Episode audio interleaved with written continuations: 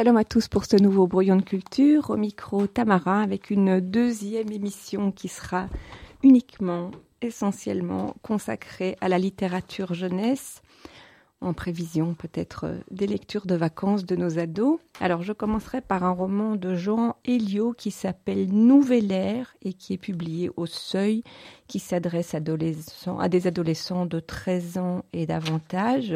C'est une dystopie qui nous raconte comment, à quelques exceptions près, le monde entier semble plonger dans un sommeil étrange laissant le corps au repos et témoignant pourtant d'une intense activité cérébrale chez les endormis.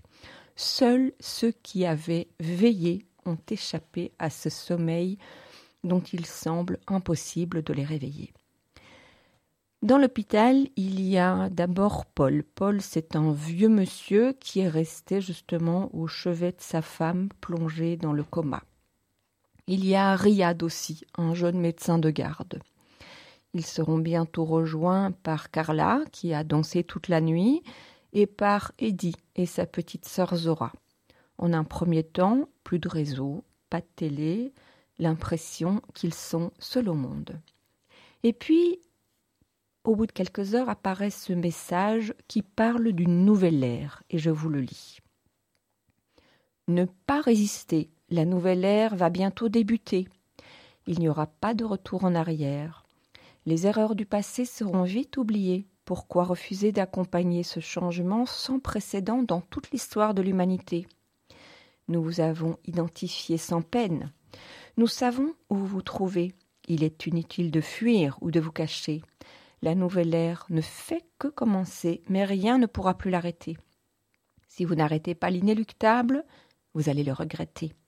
Ce n'est pas une menace, vos vies ne sont pas en danger mais vous allez vous retrouver isolé du reste de la population dès que celle-ci sera réveillée et transformée. Vous serez les vestiges totalement obsolètes d'une époque révolue, archaïque.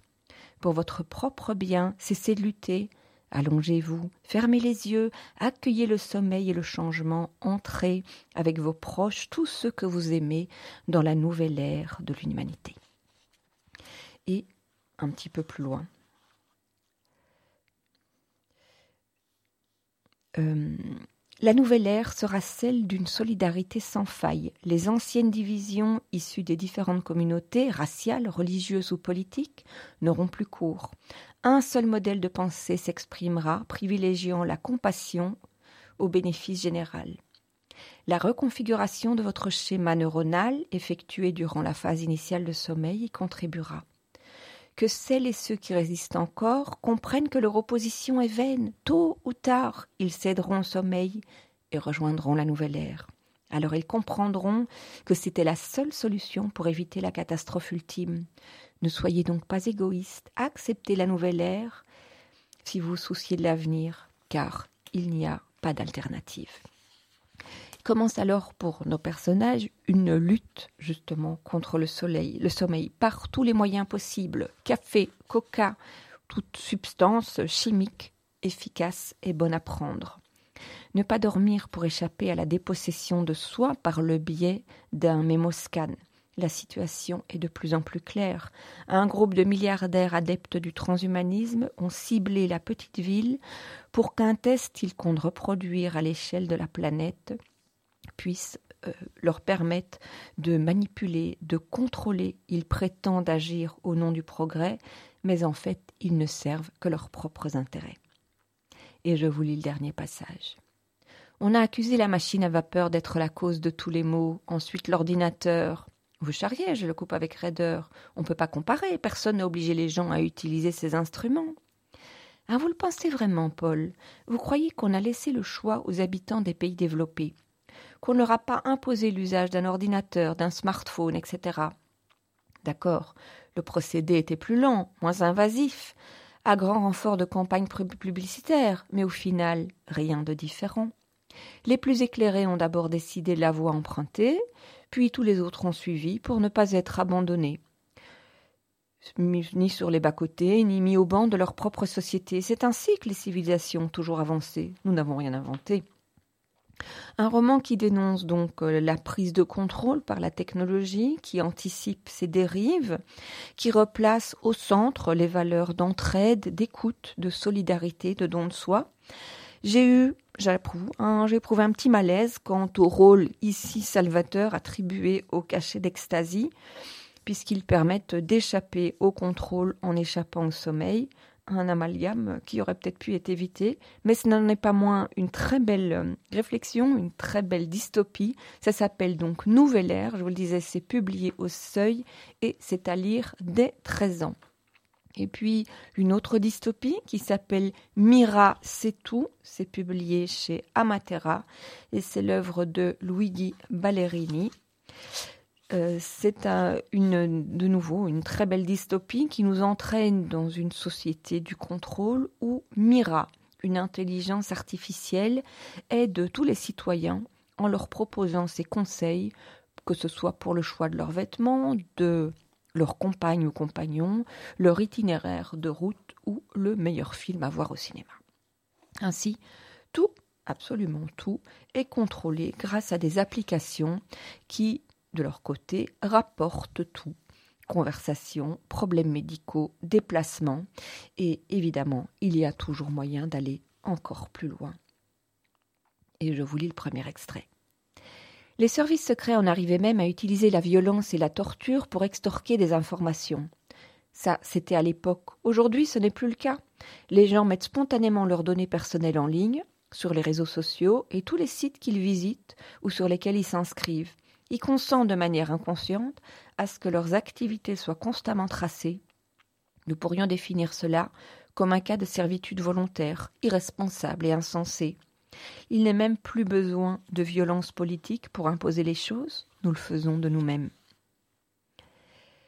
Quelques jeunes se retrouvent et forment une cellule de rebelles. Ils ont conscience des dangers de ce contrôle, de l'uniformisation de la pensée et tente de se réapproprier le passé, un passé altéré par des sources officielles.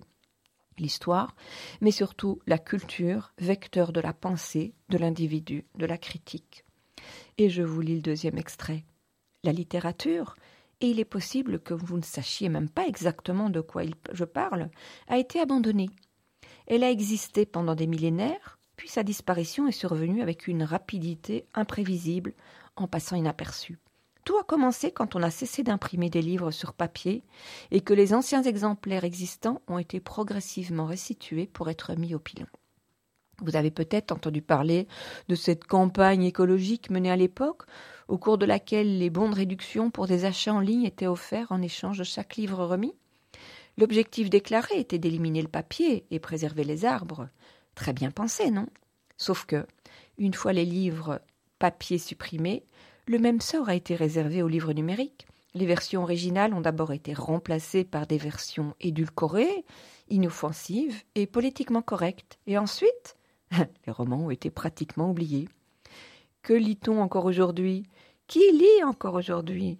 Pas vous, n'est-ce pas? D'ailleurs, sans doute, ne vous rappelez-vous même pas ce qu'est un roman. Les rebelles se sont donné des noms d'écrivains. Ils s'appellent Steinbeck, Orwell, O'Connor.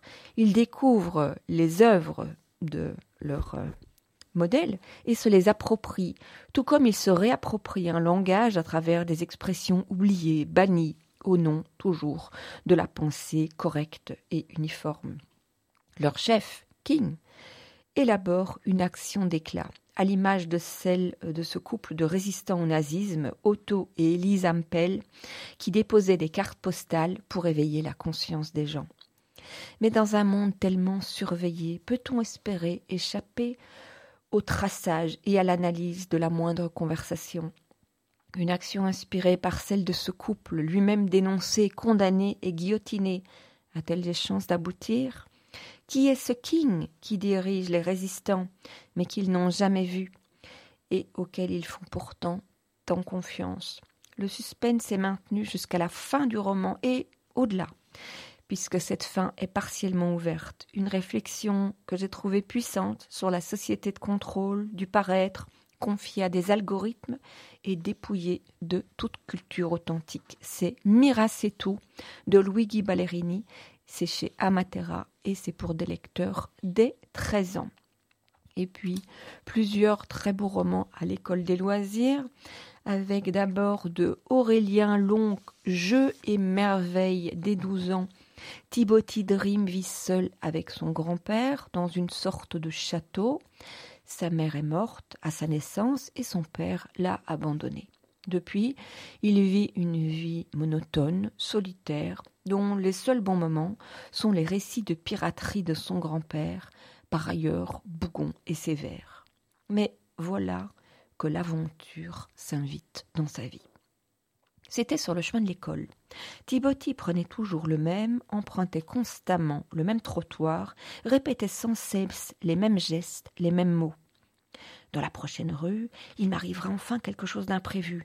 Dans la prochaine rue, je vivrai enfin une grande aventure. Dans la prochaine rue, plein d'espoir, il passait doucement d'une rue à la suivante, guettant le moment qui changerait tout pour lui. Bien sûr, rien de spécial ne lui arrivait jamais. Et chaque fois, un grand saut de déception se renversait sur lui. Est-ce qu'il le pensait un peu plus phare ce jour-là? Il faut croire que oui, car voici ce qui arriva. Ce n'était pas plus grand qu'un ticket de métro au bord rogné, ça tourbillonnait dans les airs comme un papillon couleur café, et cela se posa pile sur le nez de Thibauti. Et quelqu'un avait griffonné dessus Je suis enfermé dans le jeu, aidez-moi. C'est tout. Évidemment, Thibauti n'y prêta guère attention. Être enfermé dans un jeu, n'importe quoi. Après avoir considéré les majuscules tourbillonnantes et les minuscules parfaitement dessinées, il jeta le papier dans le caniveau, grommela un bon coup et fila vers l'école en traînant les pieds, sans se douter que l'aventure venait bel et bien de frapper à sa porte. Timothy ne résiste pas longtemps à l'appel du jeu. Le voilà happé par un autre monde, dangereux, il est vrai, mais tellement passionnant, où il va rencontrer des voleurs et des pirates, des alliés et des traîtres, mais surtout, mais surtout de la magie. Ne jamais se fier aux apparences, lui conseilla-t-elle. Ce dont on a l'air et ce que nous sommes réellement, voilà deux choses bien différentes, souvent contradictoires et parfois surprenantes. Les simples manèges ont peut-être leur secret, ajouta-t-elle avec un soupçon de mystère dans le regard. Pas vraiment convaincu, Thibauti fit la moue. Si cette girouette fait autre chose que de valser comme une essoreuse à salade, je veux bien manger mes godasses, pensa-t-il. Et dans ce cas, bon appétit, ricana Alice avec malice, ce qui frigorifia le râleur. Si on peut plus penser tranquille, grommela-t-il, aussi pâle qu'un verre de lait, en posant un orteil sur le carrousel. Bienvenue à bord des bulles de savon. Pourquoi ce nom? Questionna Thibauti en s'installant non pas sur un cheval, non pas sur le dragon, mais sur le voilier. Parce que, martela Alice, là qu'elle détestait expliquer les choses, tu comprendras bientôt, ajouta-t-elle en actionnant le grand levier noir et blanc. Au cours de sa quête, Thibauti va découvrir l'aventure et le danger. Il va faire face avec courage, avec ténacité, aussi avec intelligence et esprit de déduction. C'est un roman rempli de rebondissements, les rebondissements les plus fous, pour le plus grand plaisir des lecteurs qui aiment l'aventure. C'est donc Jeux et merveilles de Aurélien Long et c'est à l'école des loisirs dès 12 ans. Et puis, dans la collection Médium encore, mais peut-être pour des lecteurs un petit peu plus grands, pour 13 et plus, de Elle McNichol, tel que je suis dans lequel Corin vit seul avec son père et son frère depuis la mort de sa mère. Elle peine à nouer des liens et à communiquer avec les autres et se sent très isolée depuis le départ de sa meilleure amie. Et puis au cours d'une soirée organisée par le travail de son père, elle rencontre Adrien. J'ai toujours eu du mal à passer de longs moments avec les gens, même ceux que j'aime beaucoup. Mes batteries s'épuisent et privée d'énergie, je ne peux plus fonctionner. En plus, depuis que maman est morte, je ne suis pas très facile à vivre. Le chagrin est comme un mal de tête, il arrive sans prévenir et fait souffrir. Et il me fait dire des choses que je ne dirais pas normalement. Adrien a autour de lui plein de gens qu'il aime et qui veillent sur lui en permanence. Il n'est jamais seul. Moi, j'ai toujours été seule. C'est une véritable complicité qui va naître aussitôt entre ces deux adolescents qui se sentent rejetés pour des raisons différentes. Cora parce qu'elle est autiste, Adrien parce qu'il est TDAH. Et je vous lis le deuxième extrait. Tu sais pourquoi je déteste le mot normal? Je me garde de lui répondre ou de lui demander pourquoi. J'ai trop peur de ce qu'il pourrait dire, car il est terriblement grave tout à coup. Or, Adrien n'est jamais grave. C'est parce que pendant des années, je n'aspirais qu'à être normal, poursuivit-il en levant les yeux vers le ciel nocturne et l'étoile solaire. Solitaire, pardon. Je ne pourrai jamais définir la normalité, et je crois que personne ne peut. Mais qu'importe, j'ai appris très vite que je ne suis pas normal. Et la façon dont je l'ai appris n'avait rien de marrant.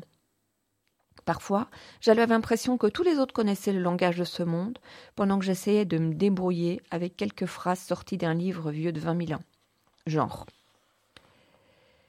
Au cours de sa quête, pardon, euh, c'est aussi l'occasion de découvrir le projet ambitieux de la Société du Père d'Adrien, Grenade, pour lequel travaille le frère de Cora, Grégoire. Il s'agit de créer l'immortalité virtuelle. Nous voilà de nouveau dans le transhumanisme. La société crée cette fois des hologrammes de personnes qui les rendront immortels et permettront à leurs proches de communiquer avec eux après leur mort. Ainsi, plus personne ne souffrira de la perte d'un être cher. Pour Cora, qui a perdu sa maman, le projet semble merveilleux. Son père, par contre, se montre extrêmement réticent. Et je vous lis le dernier extrait. Papa, pourquoi tu détestes autant Grenade? Cora, à ton âge, on peut voir cette entreprise comme un endroit où on répare les mauvais moments de la vie, mais ces moments-là sont des étapes incontournables. Je lâche un rire moqueur. Je boue intérieurement. La maladie de maman, Adrien qui se trouve dans cet état, ce sont des étapes incontournables peut-être? C'est ça, papa? Il m'attrape par les épaules, comme j'ai voulu le faire tout à l'heure avec mon gramme, et me force à le regarder. Je ne l'ai jamais vu comme ça.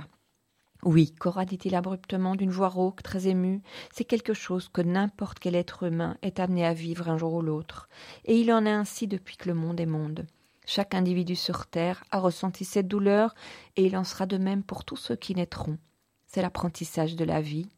C'est comme ça, personne ne peut y échapper. Mais moi je ne veux pas ressentir ça, je m'écrie, la voix brisée, je ne veux pas. Je sais, je sais, explique-t-il, de ce ton suppliant que je ne supporte pas. Mais quand Cora découvre qu'au besoin il est même possible de corriger les défauts et donc de retoucher la personnalité des hologrammes, elle commence à douter. C'est un beau roman sur la différence qui pose un questionnement éthique, qui pose des questions sur euh, les réponses que la technologie peut apporter à notre rêve d'immortalité. C'est donc tel que je suis de Elle McNichol et c'est chez Medium à l'école des loisirs. Et puis chez Medium Plus, cette fois, on l'attendait tous, c'est la saison 7 de Mario de Muraille avec cette fois Constance Robert Muraille. Ce sont donc les aventures de Sauveur et Fils. Et là aussi, c'est pour des ados de, je dirais, 13 ans et plus. Dans ce septième tome, nous allons donc retrouver la grande famille qui habite désormais au 12 rue des Murlins. Sauveur, psychologue, clinicien, et sa femme Louise. Avec eux, Lazare, fils de Sauveur, de son mariage qui s'était terminé par un veuvage, désormais adolescent, engagé pour les causes environnementales, et un petit peu extrême. Paul, le fils de Louise, autrefois inséparable de Lazare, a pris ses distances, teste les limites à travers des expériences, fréquentation, consommation de substances diverses. Alice, qui est une jeune femme désormais et sœur du précédent, amoureuse de Gabin, devenu militaire, et habitée par le doute face au silence de Gabin.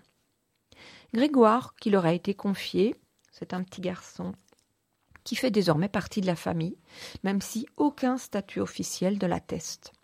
Jovo, un ancien légionnaire, mercenaire peut-être, qui n'est plus très actif à cause de l'âge, mais qui se réveille parfois pour nous surprendre, en général par son bon sens. Et enfin la petite Léo, le petit bébé de Sauveur et Louise, horriblement gâté par tout le monde, au point d'être venu un véritable tyran. Nous suivons les états d'âme de chacun, les crises de valeurs familiales, identitaires, et comme ce septième tome commence en novembre 2021 en pleine pandémie, Nous partageons donc aussi les débats et les angoisses sanitaires des personnages. Et puis, comme dans les tomes précédents, nous assistons également aux séances de thérapie de Sauveur avec ses patients, dont certains que nous connaissons depuis longtemps. Le déroulement des séances est marqué, lui aussi, par le Covid.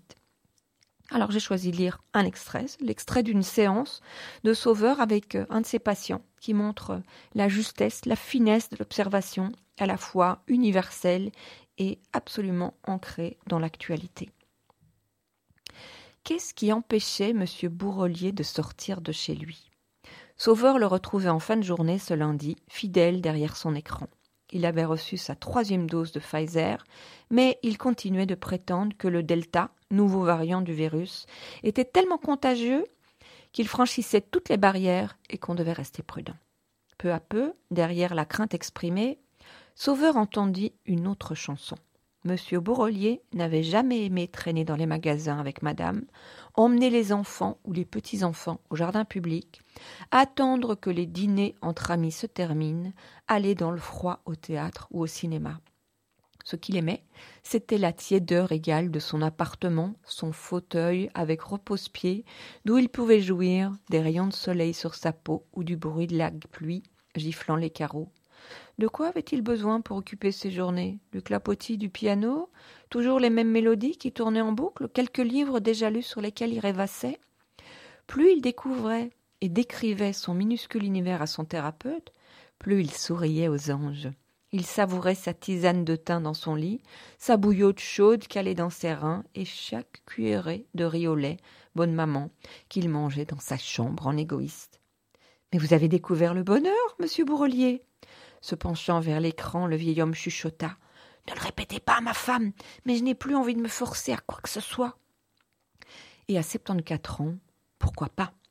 Ce qui préoccupait davantage Sauveur, c'était ses patients plus jeunes qui partageaient la même aspiration à une vie pépère en pyjama. Le cinéma, c'était Netflix sur canapé, et le resto, la pizza d'Uber Eats. Le dehors ne faisait plus envie. Et si ça devenait une autre épidémie? La magie muraille opère toujours, puisque désormais c'est un roman à quatre mains. Cet alliage d'observations si justes, sans jamais juger, de situations absolument contemporaines, dont certaines déliramment cocasses, de crises dépassées grâce à l'intuition, l'humour, l'empathie, ce qui n'exclut ni les drames, ni les échecs.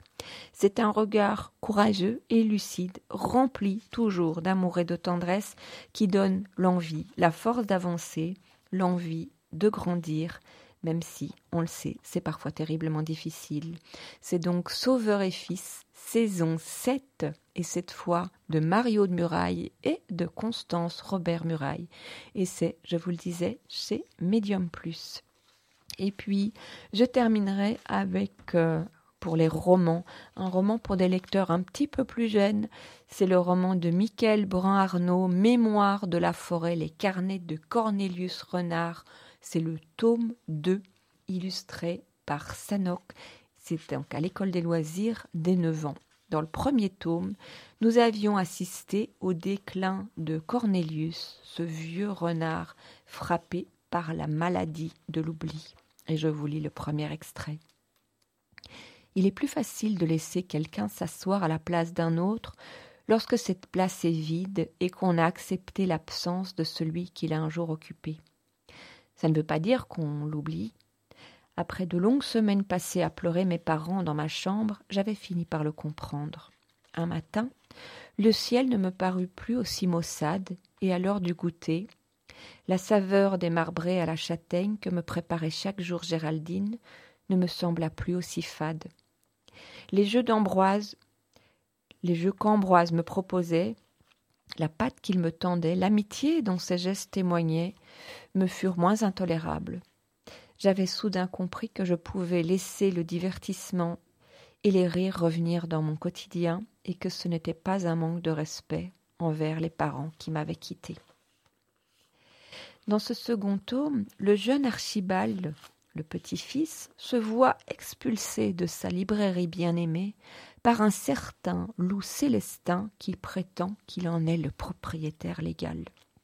C'est l'occasion de découvrir les événements du passé, de comprendre comment Célestin et Cornélius se sont rencontrés. Mais Cornélius a perdu la mémoire. Pourtant, il a empli des carnets tout au long de sa vie qui pourraient éclairer ses proches à condition qu'on les retrouve. C'est une enquête remplie d'énigmes et de suspense qui va entraîner la jeune génération à la découverte des drames personnels des aînés, drames totalement ignorés, mais dont les conséquences restent douloureuses jusqu'à aujourd'hui. Un récit positif, pourtant marqué par l'expérience de la perte et de la maladie. Et je vous lis le deuxième et dernier extrait. Oh que oui, mes amis. Si la maladie de l'oubli tout lui fait petit à petit perdre la mémoire, elle me force à apprendre beaucoup plus vite à m'occuper de lui. Il est adorable, je suis ravie de l'avoir retrouvé, mais je n'imaginais pas le défi que ce serait de devoir le surveiller tous les jours. C'est comme une casserole de lait sur le feu, un vase installé trop près du bord d'une étagère ou une pile d'assiettes en déséquilibre. La dernière fois que je vous ai vu, je n'ai pas osé vous dire à quel point c'est dur. Voilà, petit extrait de Mémoire de la forêt de Michael Brun Arnaud, le tome 2, Les carnets de Cornelius Renard, illustré par Sanoé. C'est à l'école des loisirs dans la collection 9 et donc pour des lecteurs dès 9 ans. Et je terminerai par des albums pour nos tout jeunes lecteurs de Olivier Talek, un meilleur ami. C'est chez Pastel, dès 4 ans, grande réussite dans ce nouveau, nouvel album où nous retrouvons l'écureuil des albums précédents. Un petit écureuil qui est heureux d'avoir rencontré un ami. D'ailleurs, c'est son meilleur ami. Un ami très conciliant, puisque Poc ne parle pas beaucoup, mais il est toujours là. Et puis voilà qu'au printemps, Momo arrive. Il faut un peu de temps pour se connaître, mais très vite les voilà complices aussi problème. Peut-on avoir deux meilleurs amis? Mais faut-il vraiment choisir? En fait. Il y a sans doute même de la place pour un troisième meilleur ami. Ça s'appelle donc un meilleur ami et c'est chez Pastel dès 4 ans. De Tomoko Omura, plus vite, on nous attend. Toujours à l'école des loisirs dès 3 ans, les animaux qui avancent aussi vite que possible, mais le chemin est encore long et ils sont parfois distraits. C'est l'occasion de découvrir le nom de tous les animaux, de différencier les bébés des adultes. C'est un album absolument adorable, dès trois ans.